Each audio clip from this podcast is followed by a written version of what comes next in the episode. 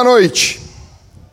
Boa noite, meu nome é Jackson, sou um dos pastores dessa igreja. Quem trouxe Bíblia, já vai correndo comigo aí para Apocalipse, capítulo 21 e capítulo 22. Não vamos perder tempo, tá bom? Apocalipse, capítulo 21 e o capítulo 22. Mari, pô, Mari, continua aqui, por que, que tu foi para aí? Ah, tá calor. Ah, tá. Everton, tá certo mesmo. É. Mas tá tão bom esse calorzinho, as pessoas não gostam do verão. Eu não entendo isso. Não amo tanto o verão. A igreja está parecendo um mar vermelho, se dividiu assim. Mas não tem problema, eu sou vesgo. Vamos lá, então Apocalipse 21, verso. Apocalipse 21 e Apocalipse 22. Ria bastante agora, porque depois no final do sermão tu vai tremer, negão. Gente, seguinte, nós vamos ler dois capítulos inteiros da Bíblia. E eu quero a atenção de vocês. Quero que vocês leiam junto comigo. Bota o teu celular no modo avião. Quero que tu preste atenção no que a gente vai estar lendo aqui. São dois capítulos, os últimos dois capítulos da Bíblia, tá bom? Então faz de conta que que é a palavra de Deus e que tu te importa com ela. Apocalipse capítulo 21, o novo céu e a nova terra. Então vi um novo céu e uma nova terra, pois o primeiro céu que manta, hein? Pois o primeiro céu e a primeira terra já, já se foram, e o mar já não existe. Vi a cidade santa, a nova Jerusalém, que descia do céu da parte de Deus, enfeitada como uma noiva, preparada para seu noivo.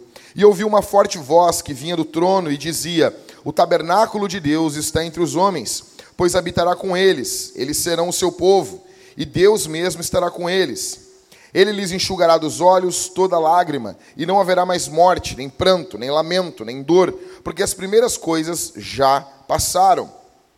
O que estava sentado sobre o trono disse: Eu faço nova todas as coisas. E acrescentou: Escreve, pois essas palavras são fiéis e verdadeiras. Disse-me ainda: Está cumprido, eu sou o Alfa e o Ômega, o princípio e o fim. A quem tiver sede, darei de beber de graça da fonte da água da vida. Aquele que vencer herdará essas coisas, eu serei o seu Deus e ele será meu filho.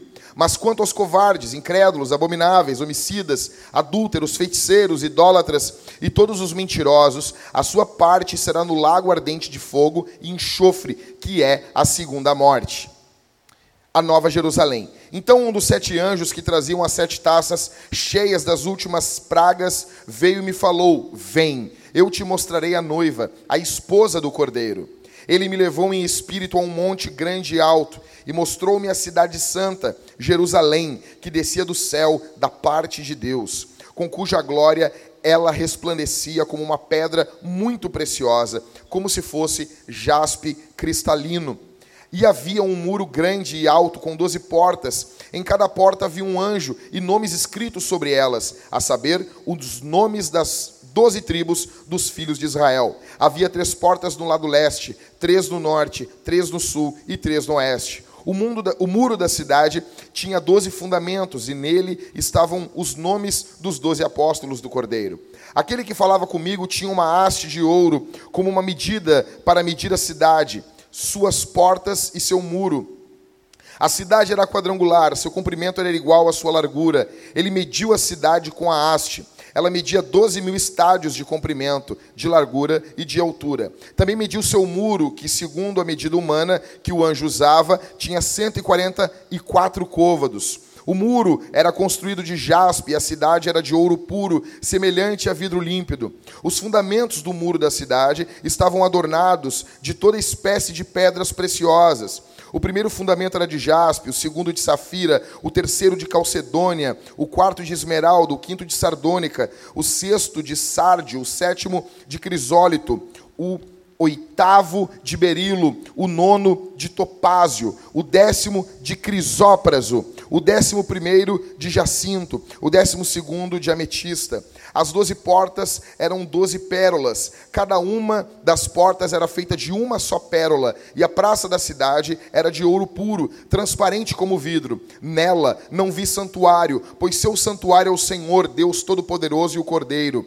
A cidade não necessita de sol, nem da lua, para que nela brilhem, pois a glória de Deus a ilumina e o cordeiro é sua lâmpada. As nações andarão em sua luz e os reis da terra lhe trarão a sua glória. Suas portas não se fecharão de dia e ali não haverá morte, não haverá noite. Para ela virão a glória e a honra das nações. Nela não entrará coisa alguma impura, nem o que pratica abominação ou mentira, mas somente os inscritos no livro da vida do Cordeiro. Capítulo 22. Então o anjo mostrou-me o rio da água da vida, claro como o cristal que saía do trono de Deus e do Cordeiro, no meio da praça da cidade, de ambos os lados do rio estava a árvore da vida, que produz doze frutos de mês em mês, e as folhas da árvore são para a cura das nações. Ali jamais haverá maldição, nela estará o trono de Deus e do Cordeiro, seus servos o servirão, verão a sua face, e na testa deles estará o seu nome. Não haverá mais noite, e não precisarão de luz de lâmpada, nem luz de sol, porque o Senhor os iluminará, o Senhor Deus os iluminará, e eles reinarão pelos séculos dos séculos. Conselhos e promessas finais. E disse-me e disse-me: Essas palavras são fiéis e verdadeiras. O Senhor, o Deus dos espíritos dos profetas, enviou seu anjo para mostrar a seus servos as coisas que em breve hão de acontecer. Venho em breve. Bem-aventurado aquele que guarda as palavras da profecia deste livro. Eu, João, ouvi e vi todas essas coisas. Quando as vi e ouvi, prostrei-me aos pés do anjo que a mostrava a mim para adorá-lo. Mas ele me disse: Olha, não faças isso, porque eu sou conservo teu e de teus irmãos, os profetas, e dos que guardam as palavras deste livro. Adora a Deus. E ele me disse ainda: Não guardes as palavras da profecia deste livro, porque o tempo está próximo. Quem é injusto, continue na injustiça. Quem é impuro, continue na impureza. Quem é justo, continue praticando a justiça. Quem é santo, continue se santificando. Venho em breve e trago a recompensa com a qual retribuirei cada um segundo sua obra. Eu sou o Alfa e o Ômega, o primeiro e o último, o princípio e o fim. Bem-aventurados os que lavam suas roupas, para que tenham direito à árvore da vida e possam entrar na cidade pelas portas. Ficarão de fora os cães, os feiticeiros, os adúlteros, os homicidas, os idólatras e todo o que ama e pratica mentira. Eu, Jesus, enviei o meu anjo para vos testemunhar essas coisas em favor das igrejas. Eu sou a raiz e a geração de Davi, a resplandecente estrela da manhã. O Espírito e a noiva dizem: Vem. E quem ouve, diga: Vem. Quem tem sede, venha e quem quiser, receba de graça a água da vida. Dou testemunho a todo que ouvir as palavras da profecia deste livro. Se alguém lhes acrescentar alguma coisa, Deus lhe acrescentará as pragas escritas neste livro. E se alguém tirar alguma coisa das palavras do livro dessa profecia, Deus lhe tirará a sua parte da árvore da vida e da cidade santa, descritas nesse livro. Aquele que dá testemunho dessas coisas diz: certamente venho em breve. Amém. Vem, Senhor Jesus. A graça do Senhor Jesus esteja com todos. Ufa, dois capítulos lidos no veneno. Deixa eu tomar um gole d'água aqui e, e compartilhar algumas coisas com vocês. Bom, primeiro que nós temos um problema muito grande entre os pastores. E eu preciso confessar para vocês aqui. Nós temos um problema enorme entre os presbíteros da nossa igreja. Coisas que às vezes a, a, a nossa a nossa a parte externa, assim, vocês não ficam sabendo. Brigas terríveis dentro do presbitério. Coisas que me incomodam há muito tempo e eu vou dizer. Primeiro, porque o Everton ama dar spoilers de filme. O spoiler é, pode ser. Algum, algum pessoal que gosta de carro vai dizer que aquela parte uh, do, de trás do carro ali, né? Tipo, esqueci o nome agora. Os carros de Fórmula 1 tem também. E carros de maloqueiro tem também. Uh, aquela parte de cima que tu bota atrás ali, aerofólio, né? E pessoalzinho que gosta de tunar carro, botar a lâmpada, de, lâmpada fluorescente embaixo do carro e achar que está no Velozes Furiosos.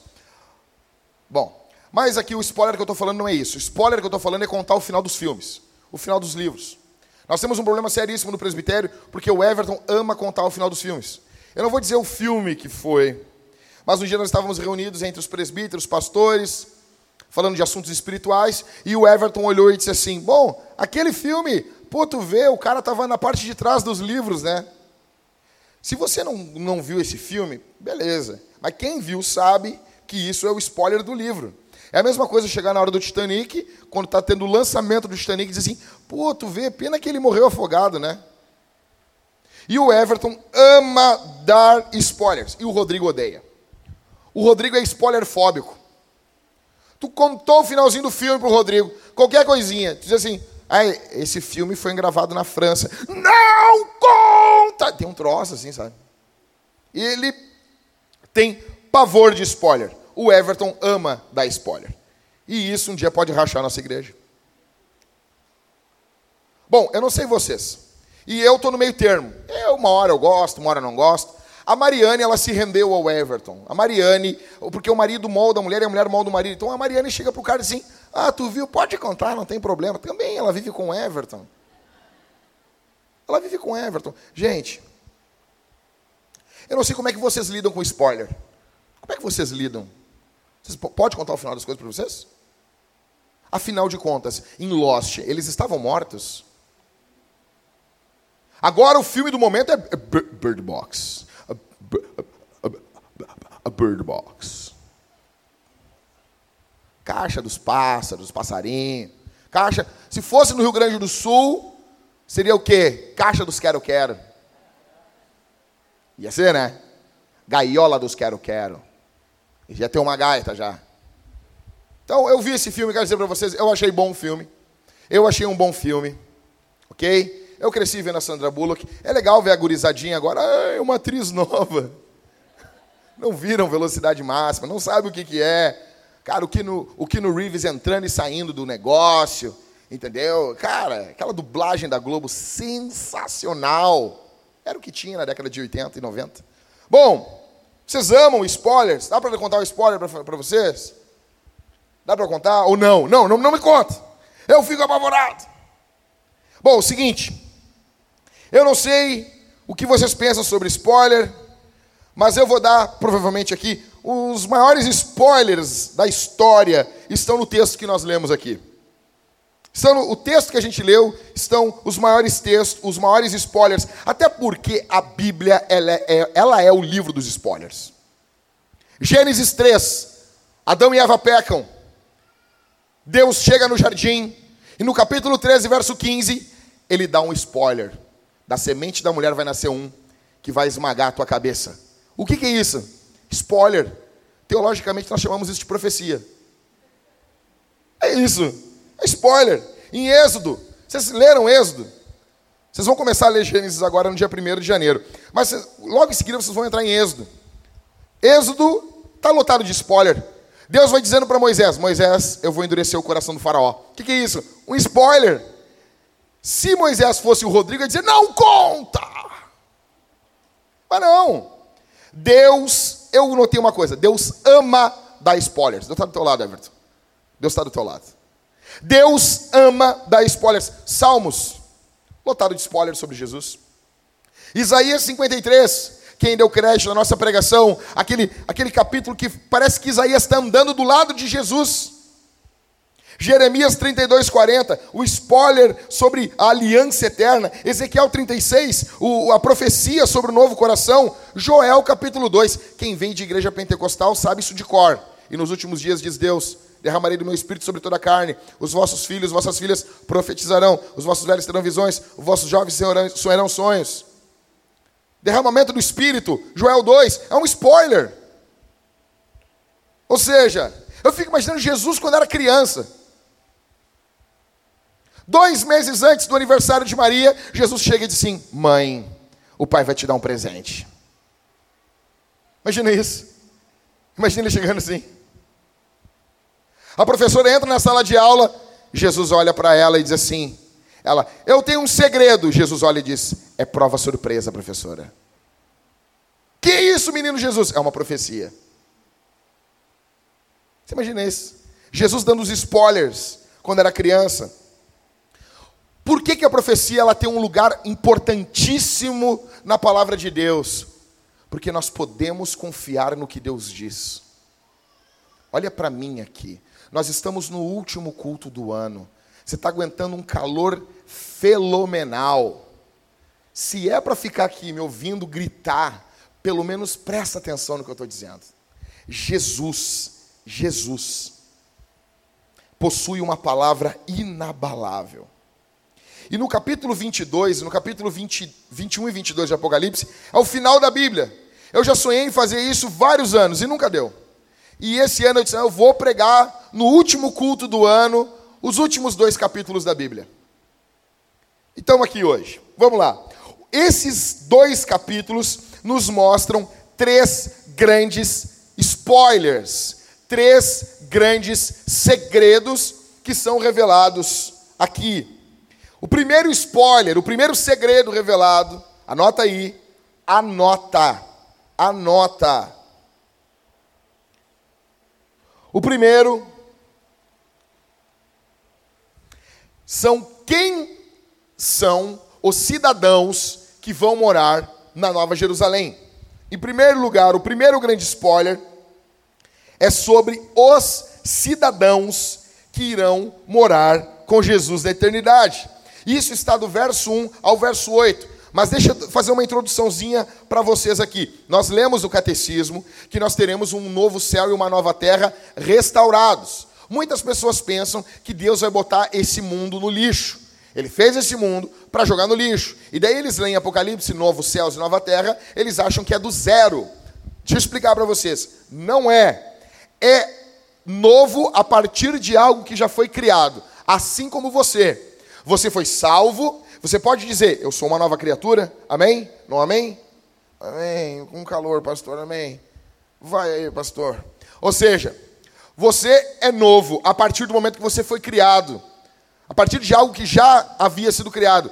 Você, é, você foi renovado, vivificado pelo Espírito Santo. A salvação, olha para mim aqui, a salvação eterna, a salvação cosmológica do mundo, da eternidade. Alguém pega essa criança aí? Pega ela ali, Mateus. As crianças não podem caminhar pela igreja. Presta atenção aqui, gente. Da mesma forma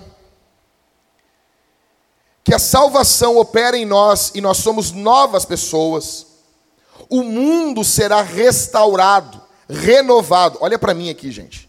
Olha para mim aqui. O mundo será renovado, restaurado a partir do que já existe. A redenção, ela não alcança somente a igreja, mas todo o cosmos. Romanos 8 diz que a criação aguarda a salvação.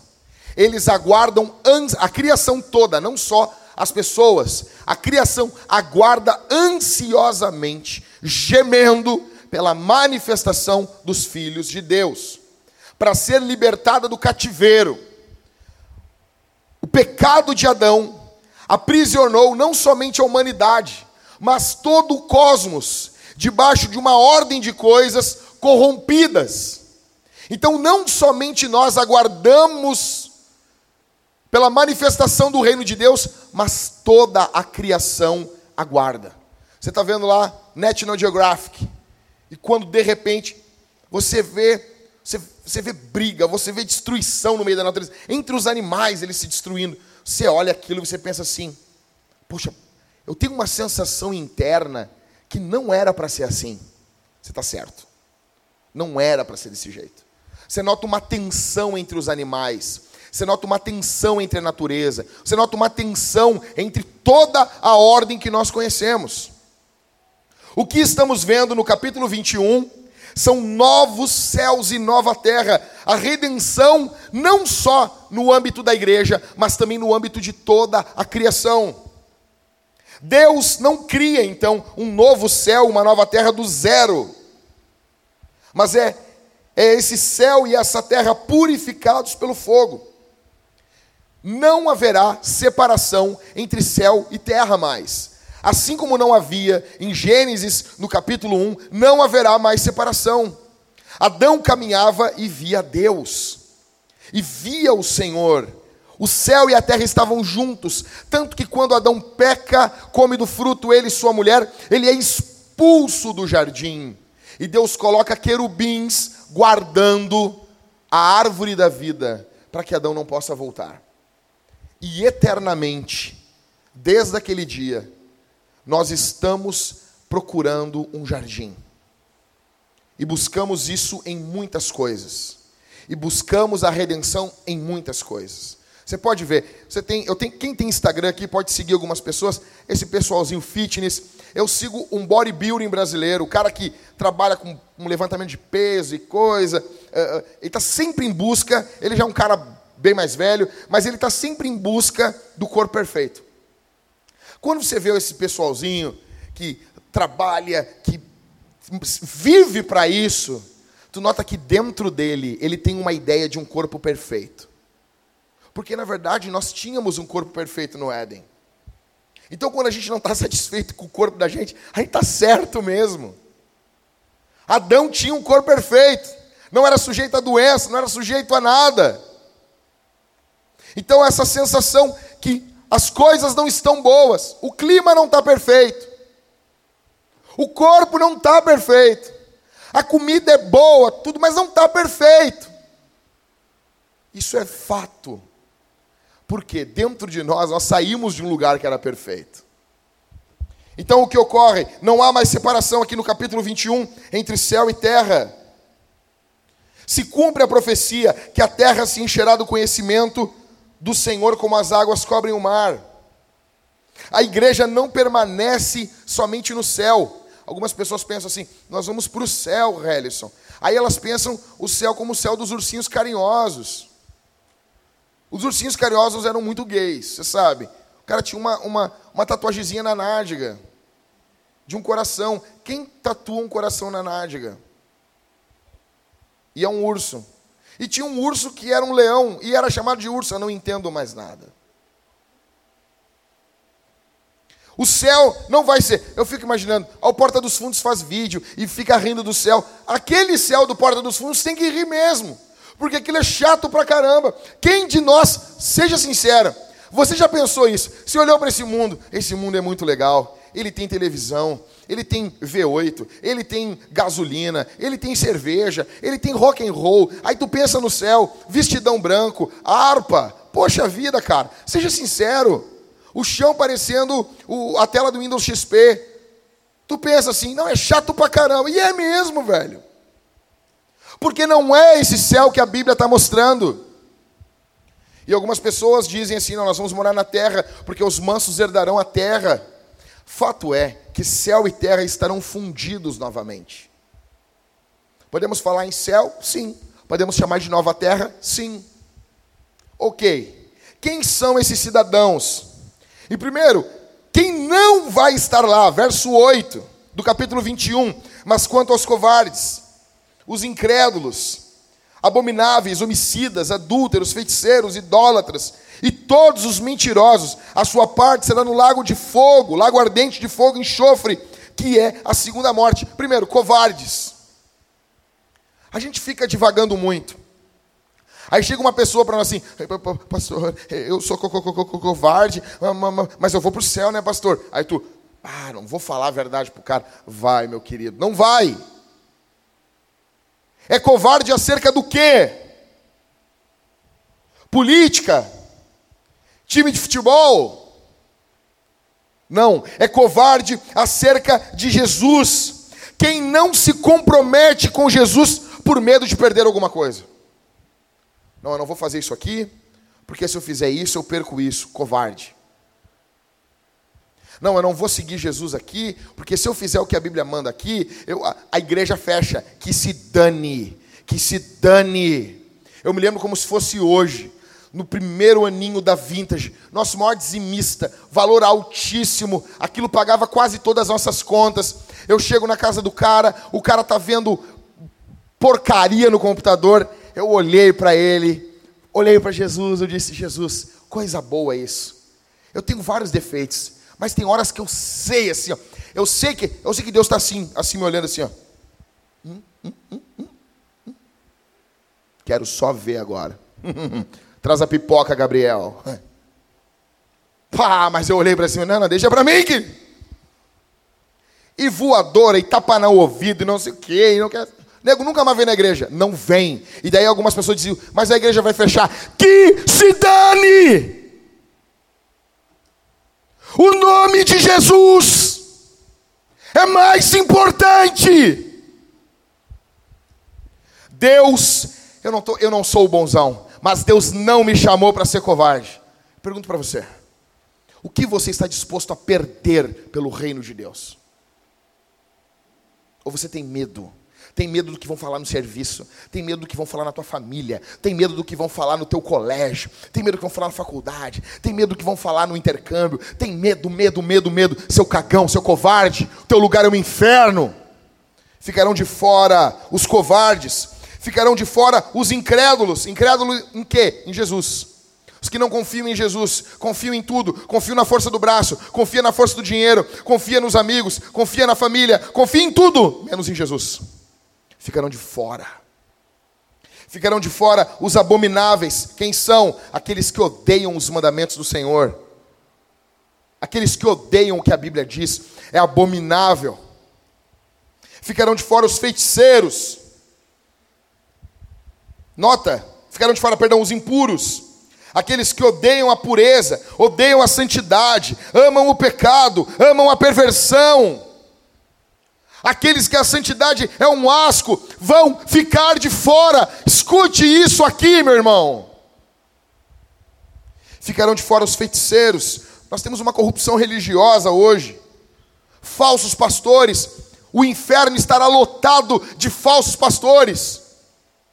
Prometiam mentiras, pregavam mentiras em troca de dinheiro. O inferno estará lotado desses caras. Benihim está sendo engordado para o dia do juízo. Assim como você prepara um porco e você vai engordando ele, os pregadores da prosperidade estão sendo engordados para o dia do juízo. Feiticeiros, ah não, então tá bom, pastor, é só os falsos pastores, pode ser você também. Quando você tenta manipular Deus, feitiçaria é tentar manipular o Senhor, é tentar manipular o divino. Ou seja, é muito comum isso aí. Ah, não está chovendo, está um calorão. O que, que o pessoal faz numa tribo indígena? Faz uma dança, porque conforme faz essa dança, a gente manipula a divindade. Isso é feiticeiro, isso é feitiçaria. É com o ato humano manipular a divindade. E quantos de nós não fazemos isso também? Olha, deixa eu dizer uma coisa: nós estamos precisando muito de muitos recursos financeiros. Nós precisamos de dinheiro, sim mas não vale de nada você dar a sua oferta aqui com a expectativa de ganhar alguma coisa, de fazer barganha com Deus. Vou dar esse dinheiro, porque eu dando esse dinheiro, eu estou fazendo Deus fazer alguma coisa. Não! Ninguém bota Deus na parede. Feiticeiros, evangélicos que consultam um horóscopo. Eu fico louco. Virou comum agora. Os negros consultando horóscopo. Dando, Tu tem curiosidade? Eu tenho curiosidade de ler horóscopo para rir. Deixa eu dizer uma coisa. Quem lê horóscopo. Tá, ele vai para o inferno. Deixa eu abrir um parênteses agora. Quem lê horóscopo é idiota. É burro. Horóscopo online. Por favor, velho. Horóscopo online. Gêmeos. Você é determinado. Quem não se acha determinado? Quem? Quem? Não, diz para mim quem não se acha determinado. Gêmeos, trabalhe duro. Cuide das amizades.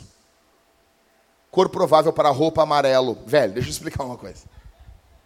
Quem não tem que trabalhar duro? Quem não tem que cuidar das amizades. E quem não tem, nem que seja uma porcaria de uma roupa amarela em casa? Não tem? Que bom.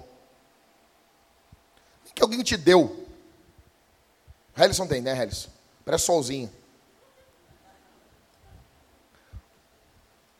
Helison bota um bonezinho amarelo assim. Parece um. Não vou falar, não vou falar. Você é meu amigo. Ah, vou falar. Posso falar, Elis? Não, não posso falar? Tá, não vou falar. Aí, por exemplo, eu sou, eu, eu sou do signo de dinossauro. Eu digo, não, mas dinossauro não tem, mas signo também não tem. Aí tá lá, vou lá ver meu signo lá, eu gosto de ver os. Eu ri desse negócio. Cara, tem gente que sofre por isso, porque acreditam que a vida humana pode ser gerida, pode ser influenciada pelas marés, pode ser influenciada pelos astros. Velho, isso é coisa de retardado, isso é coisa de imbecil. Tu vê, não, tu vê horóscopo, tu é um imbecil. Eu vou te pegar, me pega, cara, e ainda tu vai apanhar ainda. Olha o horóscopo, vai para o inferno e vai apanhar ainda. Imagina isso. Horóscopo, ritual. Quantos crentes hoje em dia, os caras desviados da igreja, indo em umbanda, indo não sei o que, quantos? Quantos ficaram de fora? Ou, ou seja, tá, vamos lá, mas quem é o povo de Deus? Quem são os cidadãos dessa cidade? Do verso 1 ao verso 5 do capítulo 21, fica claro que esses, esse, quem está lá, quem vai estar lá, é o povo de Deus. É o povo de Deus. A igreja de Jesus. Tem uma continuidade. Isso aqui, isso aqui deixa. Eu acabei não falando no, no, no primeiro sermão. Tem uma continuidade e uma descontinuidade aqui. O apóstolo João fala dessa cidade e ela tem as portas com o nome dos, dos, das doze tribos, mas a base dela é com o nome dos apóstolos. Ou seja, é o povo de Deus do Antigo e do Novo Testamento. Quem é, quem são os cidadãos dessa cidade? São o povo de Deus, a igreja de Jesus. Quem não se enfadava disso aqui? Para quem ouvia o evangelho era precioso. Para quem cantar Jesus era sensacional. Quem via alegria nos seus irmãos, quem se alegrava uns nos outros, sabe? Eu tenho alegria em você, você tem alegria em mim, nós temos alegria no povo de Deus quem ama o povo de Deus, quem sofre pela igreja. Aí vem os caras, ah, pastor, eu tenho que congregar. Cara, é a mesma coisa que um homem chegar para a mulher assim, sério, para eu ser casado contigo, eu não posso adulterar. É tão óbvio isso. É tão óbvio que não pode. É tão óbvio que isso é sério. Aí perguntam: será que eu tenho que congregar? Não, cara, tu não. Eu digo sempre, eu estou falando assim agora. A pessoa diz, será que eu tenho que congregar? Eu digo, não, tu não. Tu não precisa. Por favor, eu não quero mais te ver. Vai embora, Simba, corra, run. Quem são os cidadãos? São o povo de Deus. É gente que sofreu pela igreja. É gente que se doou pela igreja. Verso 6: são um povo saciado. Lê comigo aí. Disse-me ainda: está cumprido. Eu sou o Alfa e o Ômega, o princípio e o fim. A quem tiver sede, darei de beber da água da fonte, da água, da fonte da água da vida. Ou seja, quem é que vai estar lá? É quem se saciou em Jesus. São saciados. É o povo que bebeu em Jesus. É um povo que comeu, bebeu de Jesus. É um povo farto, cheio de Jesus. É um povo onde Jesus é a única coisa que o sacia e nada mais. É um povo que tem prazer em Jesus. E a gente já experimenta isso aqui, em certa medida. Reduzida, sim, mas já provamos isso. Você come e bebe no culto. Você notou que o culto cristão ele tem um, ele tem um elemento de comida e bebida no meio do culto? Todo culto, todo culto pagão, você tem que comer alguma coisa ou beber algo. Todo culto a qualquer divindade. A diferença é que no cristianismo nós comemos e bebemos de Deus. É um povo saciado. Quem são? Verso 7, verso 8. São os vencedores. Apocalipse é vitória. Eu, a, a, Linda terminou de ler Apocalipse agora, ela e o William, e ela estava com medo. Leu Apocalipse, estava com medo. Velho, deixa, deixa eu te explicar uma coisa. Eu amo Apocalipse. Mas eu não amo Apocalipse como esse pessoal que fica procurando enigmas em Apocalipse. Eu amo Apocalipse porque Apocalipse é sobre Jesus. Apocalipse 1:1, revelação de Jesus Cristo. Em inglês é revelation, ou seja, é revelação sobre Jesus. Cara, deixa eu dizer um negócio. Quando vocês leem em Apocalipse as taças caindo, morte, o caos, tem que imaginar que nós estamos do lado certo da história. Eu imagino eu assim, em cima de um dragão, assim, ó, e tocando.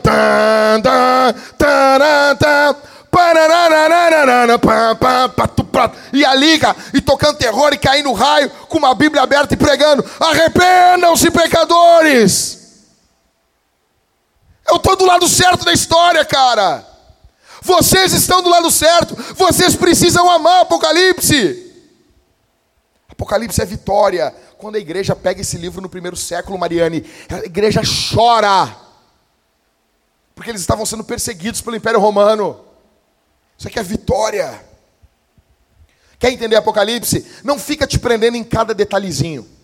Se Deus permitir, no final de 2019, ou vou pregar o Evangelho de Lucas, começar uma série em Lucas, ou começar uma série em Apocalipse.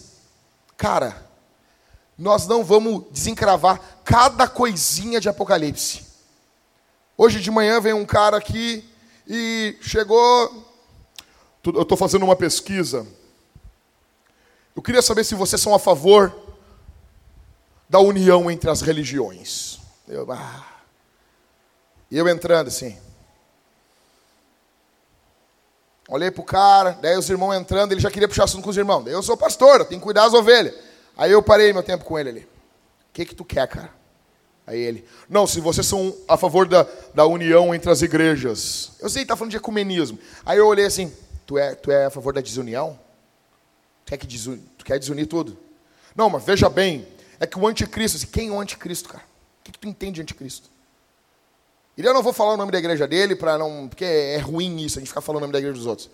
Ele é da igreja adventista do sétimo dia. Daí ele, uh, ele pegou e ele disse para mim, não, porque agora estão esperando. Eu amo os adventistas.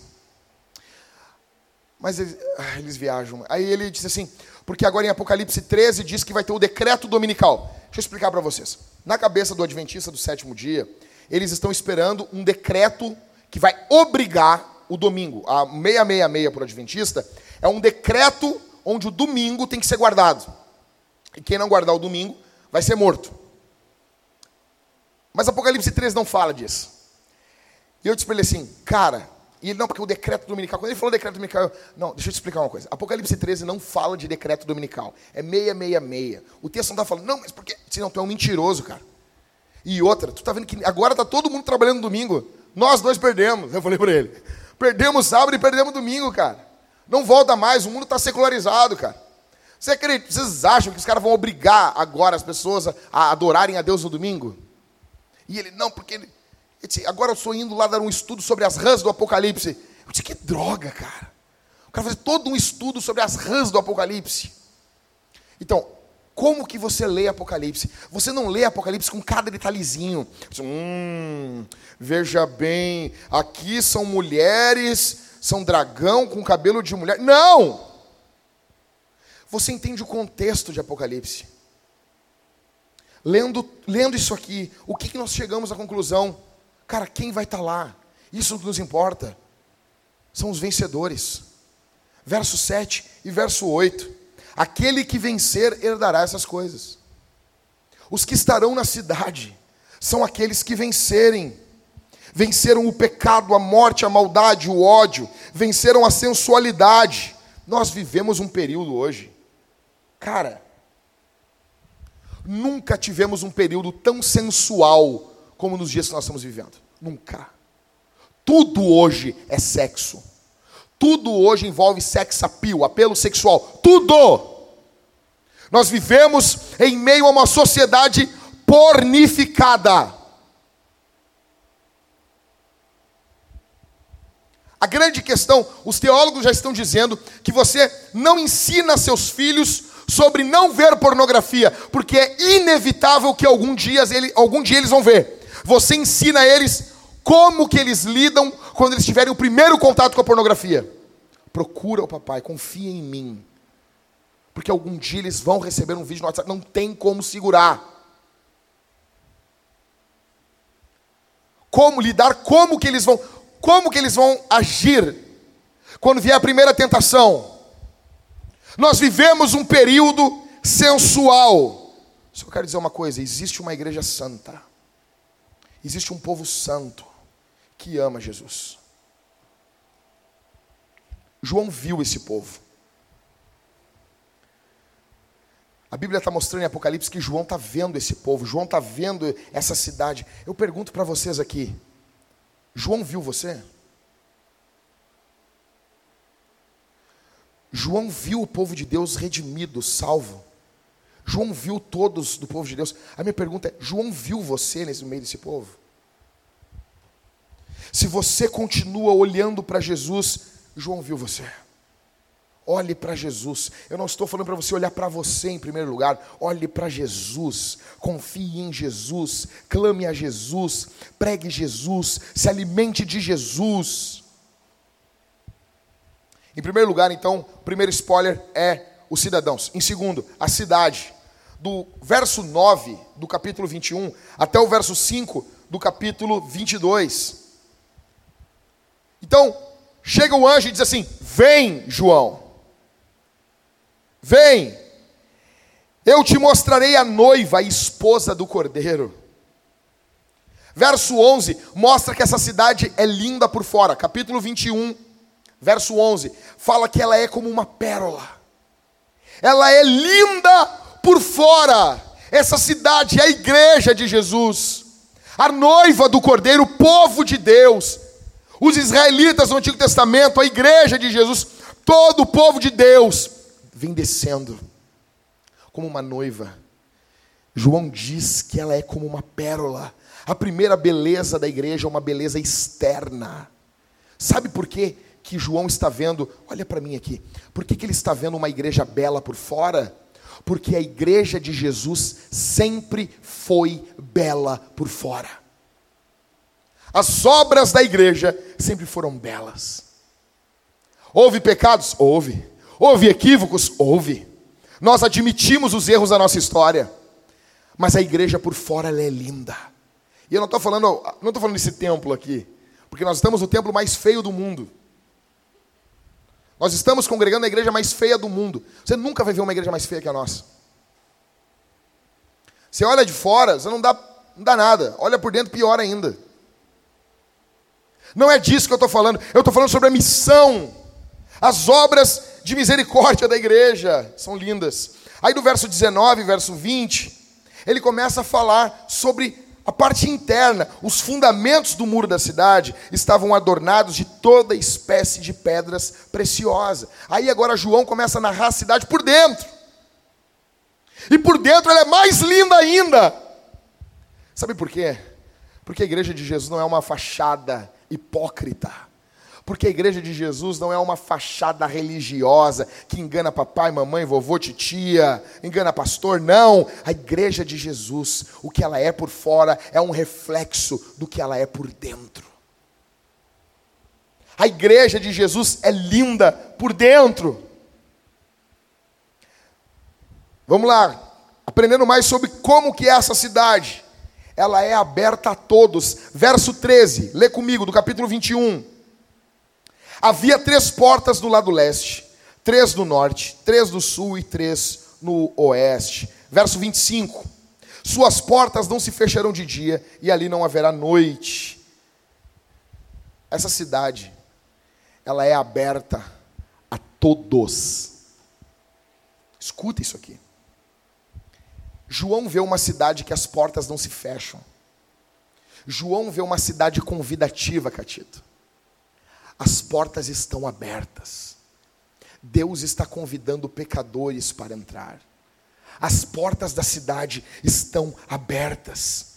São doze portas, são três para cada lado leste, oeste, norte, sul. Ou seja, não há uma preferência nessa cidade por cor, por raça, por etnia, por língua, pelo, pela forma que são os cabelos, pela cor dos olhos, não ela está aberta a todos. Essa cidade está convidando a todos a entrarem. Não há preconceito. Todas as nações são convidadas. Essas portas estão abertas. Por que, que as portas estão abertas? Porque a igreja de Jesus sempre foi assim. O que ocorre na eternidade é só um eco do que, do que sempre foi aqui. Só que interessante é que a igreja é aberta a todos, mas não é aberta a tudo. Verso 12. E havia um muro grande e alto com doze portas. Em cada porta havia um anjo e nomes escritos sobre elas, a saber o nome dos doze, das doze tribos dos filhos de Israel. Verso 27. Nela não entrará coisa alguma impura, nem o que pratica abominação ou mentira, mas somente os inscritos no livro da vida do Cordeiro.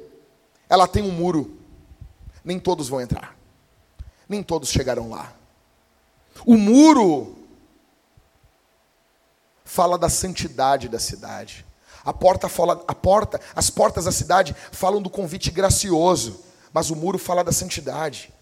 Ela é graciosa por suas portas, mas santa pelo seu muro. Existe separação. O pecado, o ódio, a maldade, o diabo não estarão ali. Ok? Qual é o fundamento dessa cidade? Sobre o que, que essa cidade está fundamentada? Verso 14, lê comigo. O muro da cidade tinha doze fundamentos, e neles estavam os nomes dos doze apóstolos do Cordeiro. O que, que sustenta a igreja?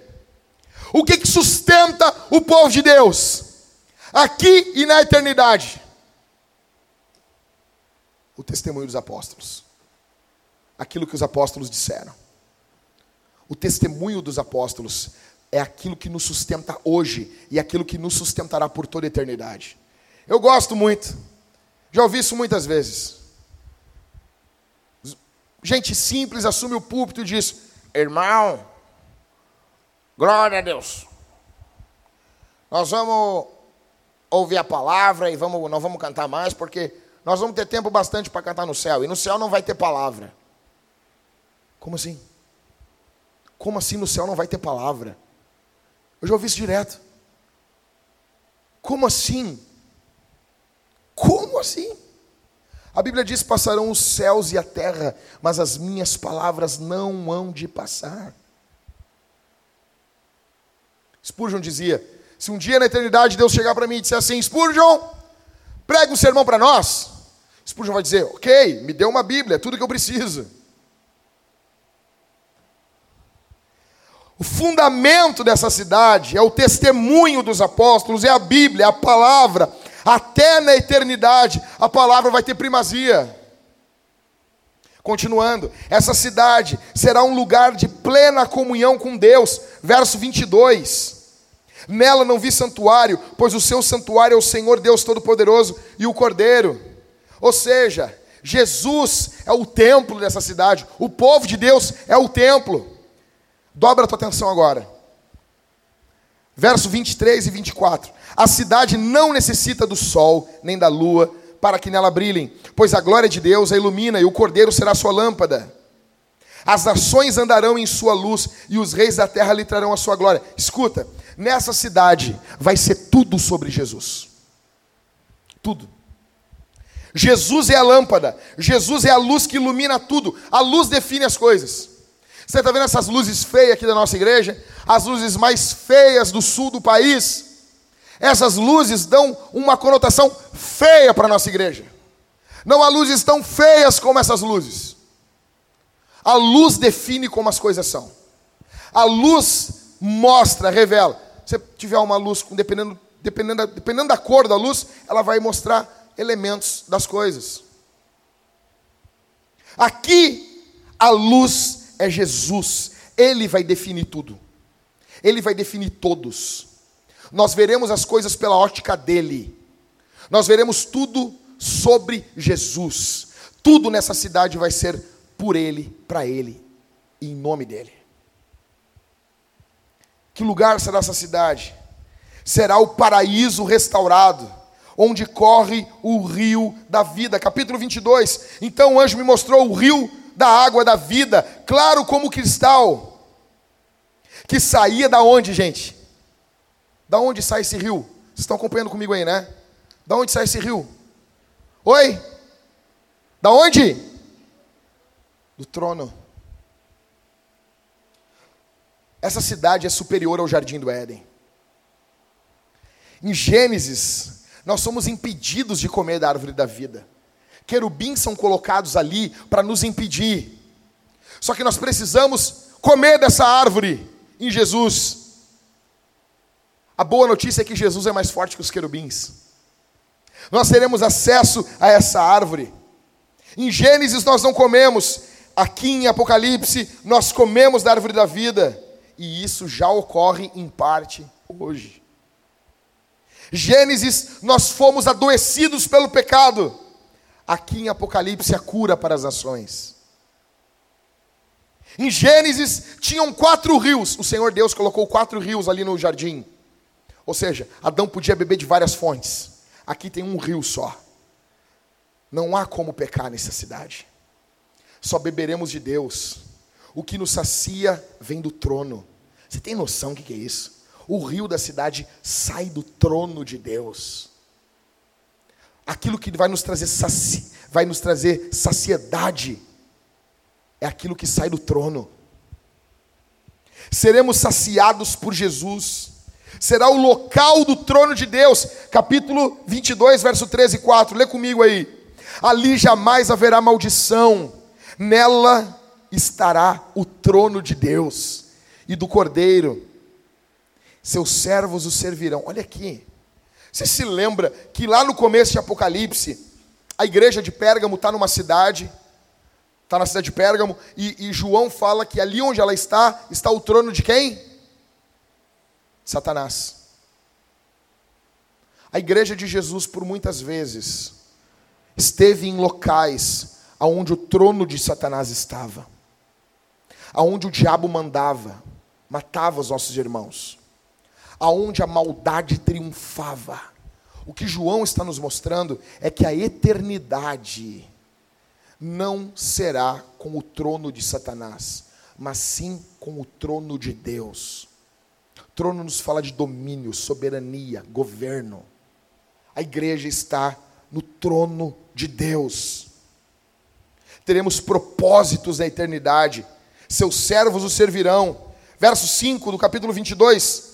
Não haverá mais noite, e não precisarão luz de lâmpada, nem da luz do sol, porque o Senhor Deus os iluminará, e eles reinarão pelos séculos dos séculos. Olha só isso aqui. Quem aqui viu Nárnia? O leão, a feiticeira e o guarda-roupa. Fala a verdade para mim. Você não se perturbou no final de Nárnia, quando tem uma grande batalha, e tu olha a cara do Edmundo. Quem confia naquele guri? Com uma espada na mão, lutando. Fala a verdade. Uns bichos enormes uns caras enormes, o LeBron James, com um monte de braço, com três metros de altura. Aí tu vê a pequena Lúcia lutando junto com Aslan. Sério, cara. Isso não te deixou preocupado? Isso, você não achou isso estranho pra caramba? Pedro. Pedro era o mais velho deles. Com uma cara de bundinha de nenê. Com uma cara de colírio da capricho. Sério, cara. Tu entregaria a tua vida para o Pedro te defender? Tu entregaria a tua vida para Suzana cuidar de ti? Não, nenhuma das Suzanas. Estou brincando, Suzana. Você olha ali, Pedro, Suzana, Edmundo, Lúcia, umas crianças lutando. E a gente vê, mas ninguém fala nada. Eu fico indignado, ninguém diz nada. Aquilo não, não, não. Cara, aquilo é uma imagem do mundo, do tempo do fim. Apocalipse está dizendo que nós vamos reinar. Tem noção disso? Deus precisa do Liscano reinando? Quem precisa? Desculpa, Liscano. Ninguém precisa, Liscano. Aí tu imagina o Liscano, cara, com uma coroa, reinando. Não, não, não, não, não. É só Deus.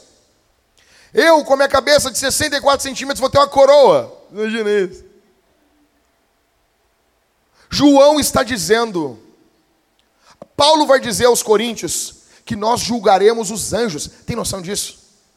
Tem noção disso? O Everton Fortuna julgando os anjos. Imagina isso. Cara, é com esse Eles não precisavam ali em Nárnia de Edmundo, de Pedro, de Susana, de Lúcia. Eles tinham Aslan. Mas Aslan quer que eles reinem. Aslan está querendo que eles reinem, que eles participem desse reino. Eu pergunto para você aqui: se ama isso? Você ama ouvir sobre a igreja? Você ama ouvir sobre plantação de igreja? Cara, eu vou dizer, eu estou muito perturbado, velho. Um brother nosso aqui, um plantador de igreja, ele plantou a segunda igreja em três anos. Um cara dando a vida, velho. Era para nós sair com esse cara nos ombros. Eu falei com o Everton, com o Rodrigo na nossa última reunião. Era para a gente sair com eles nos ombros, com esse cara, feliz porque ele está plantando igreja. Eu vejo tanta competição entre as igrejas, cara. Eu vejo tanto pouca alegria no que Jesus está fazendo em outras igrejas. Igreja. Eu vejo pouca alegria, pouco regozijo. Tem pessoas que pensam que é somente a nossa igreja. Que nada, cara. Eu pergunto: você ama a igreja de Jesus? Você se alegra com o que Deus está fazendo? Você está feliz, gente? Ou você só está pensando no que você vai fazer amanhã? Seu mal infame. Se você ama a igreja, você vai amar essa cidade. E último, terminando. Bem curto, rápido. O primeiro spoiler qual é? Os cidadãos. O segundo é sobre a cidade. E o terceiro e último é os desafios para chegarmos até essa cidade. Do verso 6 ao verso 21 do capítulo 22, a Bíblia termina com os desafios. Quais são os desafios? Primeiro, precisamos amar a palavra. Versos 6 ao 11, verso 18 ao 19. Nós devemos guardar, e guardar aqui não é de esconder. Esse primeiro guardar que nós devemos é guardar de amar, de acalentar, de viver, de devorar a palavra. Ninguém se apega a Deus se não se apega na Bíblia. Eu quero dizer isso para você. A forma como você se relaciona com a Bíblia revela o que você pensa de Jesus. Revela como você ama Jesus. Talvez você não terminou sua leitura bíblica esse ano. Eu quero dizer para você, existe graça de Deus. Agora, dia 1 de janeiro, abre a Bíblia em Gênesis 1 e vai, negão. Vai em nome de Jesus. Go. Run, Forrest. Corra, vá, leia, devore. Precisamos amar a palavra. Segundo desafio, precisamos proclamar a palavra. Verso 10. Ele me disse: Não guardes, é não celes, não feche, porque os rolos no Antigo Testamento, no mundo antigo, era um rolo e tu colocava um selo. Aquilo ficava proibido da pessoa abrir aquele rolo. Jesus está dizendo: não guardes, não cele as palavras da profecia desse livro, porque o tempo está próximo. Ou seja, proclame. Proclame. Missão. Jesus está dizendo para João: João, viva em missão. João, viva uma vida missional. João, se importe, não cele, não esconda as palavras desse livro. Verso 12: precisamos servir Jesus Venho em breve e trago a recompensa com a qual retribuirei a cada um segundo a sua obra. Nós vivemos uma época do calorzinho do coração. As pessoas falam do seu sentimento. Eu amo ouvir isso. Qual é o teu sentimento? Ah, o meu sentimento é isso. Eu sinto isso. Tudo bem. O teu sentimento ele tem um lugar no reino de Deus. O apóstolo João vai falar na carta, ele vai dizer: se o nosso coração nos condena, vai falar sobre sentimento. Ou seja, cara, Deus é mais poderoso do que isso? Com certeza. Agora a questão é que Apocalipse encerra dizendo o tempo todo: Eis que vejo as tuas obras. Nós temos uma tendência de, de essa tendência grega de não, eu sirvo a Deus com o coração e com o corpo não. Deixa eu dizer uma coisa para vocês. O nosso Deus está vendo as nossas obras. O nosso Deus está vendo o que fazemos, pensamos, como agimos. Precisamos servir Jesus. Outro desafio, precisamos ser limpos por Jesus, verso 14. Bem-aventurados que lavam suas roupas, para que tenham direito à árvore da vida e possam entrar na cidade pelas portas. Você não entra no nome do teu pai. Você não entra em nome da tua mulher. Você não entra em nome do teu marido, em nome do teu filho. Você não entra no meu nome. Por isso, a minha filha está no ventre minha, desde o dia que eu descobri. Todos os dias eu estou orando por ela. Todos, já estou lendo Bíblia para ela. Já leio Bíblia. Ou seja, ela já, já vai saber Bíblia. Já está ouvindo Bíblia o tempo todo. Eu já estou lendo Nárnia. Impor as mãos. Enche o Espírito Santo. Vou orando. Por quê? Porque eu não tenho como levar minha filha de arrasto para o céu. Ela precisa passar pela cruz, ela precisa branquear as roupas delas no sangue do Cordeiro. A minha esposa também. Eu não tenho como levar de arrasto comigo. É um desafio. Você precisa ser limpo por Jesus. Não adianta você ser ativo na obra de Deus e você não ter tido um encontro com Jesus. Você não conhecer quem Jesus é de fato. Verso 15, verso 16, precisamos nos manter puros. Deixa eu dizer uma coisa. Os santos perseveram. Quem é santo vai perseverar. Cai, erra, peca, cai em pecados grosseiros, sim, mas se levanta em nome de Jesus. Último desafio. Precisamos aguardar ansiosamente a volta de Jesus. Verso 17, terminando. O Espírito e a noiva dizem: E quem ouve, diga: Vem. Quem tem sede, venha. E quem quiser, receba de graça a água da vida. Verso 20 e 21. Aquele que dá testemunho dessas coisas diz: Certamente venho em breve. Amém. Vem, Senhor Jesus. A graça do Senhor Jesus esteja com todos. Olha aqui. Quando você vai dar uma notícia, uma, as, as instruções para alguém e você vai embora, as últimas instruções são as mais importantes. Minha mãe, olha para mim aqui, estou terminando. Fizinho do sermão. Vou até fechar a Bíblia aqui, ó. Fechou a Bíblia, dá até uma alegria nas pessoas. Cara, eu tinha uns 5 anos, e a minha mãe tinha que sair de casa. Meus pais tinham se separado. Então chovendo, frio, frio. E a minha mãe tinha que sair fazer alguma coisa, não podia me levar junto. Foi a primeira vez que eu fiquei sozinho em casa. A minha mãe me sentou numa cadeira e ela disse assim: Escuta o que eu vou te dizer. Se tu tocar naquele fogão ali, eu vou descobrir e eu vou ter que cagar a pau. E eu sentado: Tá bom, eu não vou. E ela disse assim: Tu vai fazer esse caminho para ir no banheiro. Tu vai fazer esse caminho para pegar a comida, a bolacha, em cima da mesa. E tu vai fazer esse caminho para continuar sentado vendo televisão. Se tu caminhar para fora da onde eu estou te mandando, eu vou te matar a pau. Por quê? Cara, imagina, largar um Jackson de cinco anos. Eu não faria isso. E eu me lembro que ela deu as últimas instruções e saiu. Cara, a última instrução da Bíblia é aguardar a volta de Jesus ansiosamente. Você tem noção disso? Depois de tudo que já passamos aqui, cara depois de tudo que a gente já leu da Bíblia, depois de tudo de Gênesis, Êxodo, Levítico, Números, depois de tudo das guerras, depois de tudo, depois dos negros se matando, depois de adultério, de perdão, depois de morte, depois de desgraça, depois de filho ressuscitado, Jesus vindo, nascendo, tentando matar Jesus, ele vivendo, curando, fazendo, morrendo, ressuscitando, os apóstolos pregando, Paulo mandando carta da prisão, o bicho acontecendo, uma loucuragem toda, está no final, está no final. Aí ele diz: o espírito e a noiva dizem: Vem. A Bíblia encerra não só Apocalipse, a Bíblia é encerrada nos ensinando qual é o nosso sentimento no dia a dia. Assim como Jesus nos ensinou a orar a oração do Pai Nosso, ensinou o que eu tenho que pedir, porque eu não sei nem o que tenho que pedir. Qual é o teu sentimento? Você tem vontade que Jesus venha? Você tem vontade de ver o rosto de Jesus? Deixa eu dizer uma coisa para vocês aqui, cara.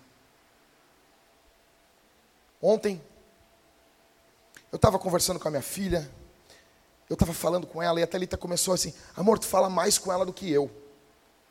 Eu falo mais com todo mundo do que tu, Thalita. Eu falo mais do que todo mundo. E eu estou falando com ela, e eu olhei para cima e minha esposa assim: Amor, tu não tem vontade de ver o rosto dela? De ver como que ela é assim. Deixa eu dizer uma coisa para vocês. Eu tenho uma vontade imensa de ver o rosto da minha filha. Mas eu tenho uma vontade muito maior de ver o rosto de Jesus.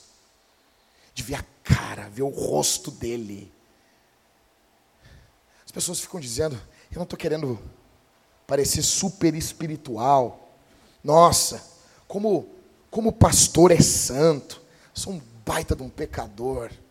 Deixa eu dizer uma coisa, eu amo a minha esposa de paixão. Eu amo ela desde que ela tinha 17 anos de idade. Era uma guria. Ela, quando, ela, quando nós casamos, ela tinha 19 anos. Cara, eu amo a minha esposa, mas eu amo muito mais Jesus. Eu amo muito mais Jesus. Eu não consigo imaginar, eu não consigo entender como que os crentes passam um dia sem pensar na volta de Jesus, sem pensar como que vai ser quando ele voltar. Nós temos tantos planos, tantos propósitos, tantas coisas, tantas ideias, é tanta gente falando isso, aquilo, aquilo outro, e nós vamos relegando a volta de Jesus a segundo plano. Eu vejo pessoas que vão casar e dizem, não, mas Jesus vai voltar, mas primeiro eu quero casar. Tu é um idiota. Ela disse, ah, pastor, quando tu foi casar, duvido que tu. Não, cara. Estava no dia do meu casamento, na hora, Jesus disse assim, eu volto agora, volta agora. Jesus é muito mais importante. Você tem que amar a tua esposa, você ama a tua esposa. Você tem que olhar no rostinho da tua esposa e dizer assim: Eu te amo, mas tu é segunda, em primeiro está Jesus. Você tem que olhar para o seu esposo e falar a mesma coisa. O teu esposo está em segundo lugar, o teu filho não está em primeiro lugar, o teu filho está em segundo lugar. Jesus, cara, o Espírito e a noiva dizem: Vem, aquele que tem sede, venha. Ora, vem, Senhor Jesus, o anseio o clímax da Bíblia é esse. Encerrando, você e eu fomos avisados. Nenhum de nós vai poder dizer que Jesus não nos contou tudo. Eu e você estaremos um dia diante do trono.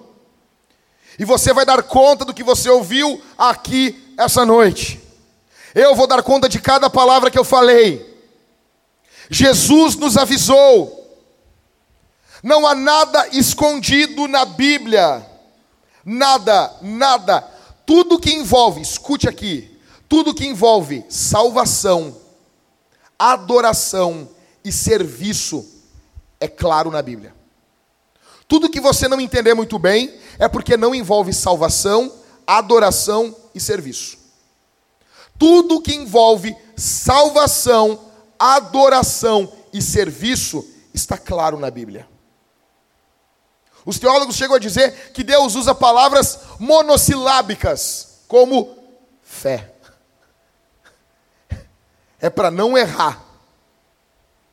A gente é salvo pelo quê? Pela fé. Mais simples impossível.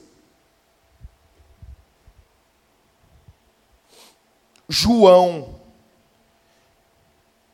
usado por Jesus, nos ensinou, nos avisa. João viu uma multidão de perdidos e uma multidão de salvos. A questão é: João viu você e eu lá. João viu você. João me viu lá. Onde nós estávamos quando João nos viu? Onde estava você e onde estava eu quando João nos viu naquela multidão? O ano está acabando, assim como nossas vidas. Eu pergunto: existe fé em você?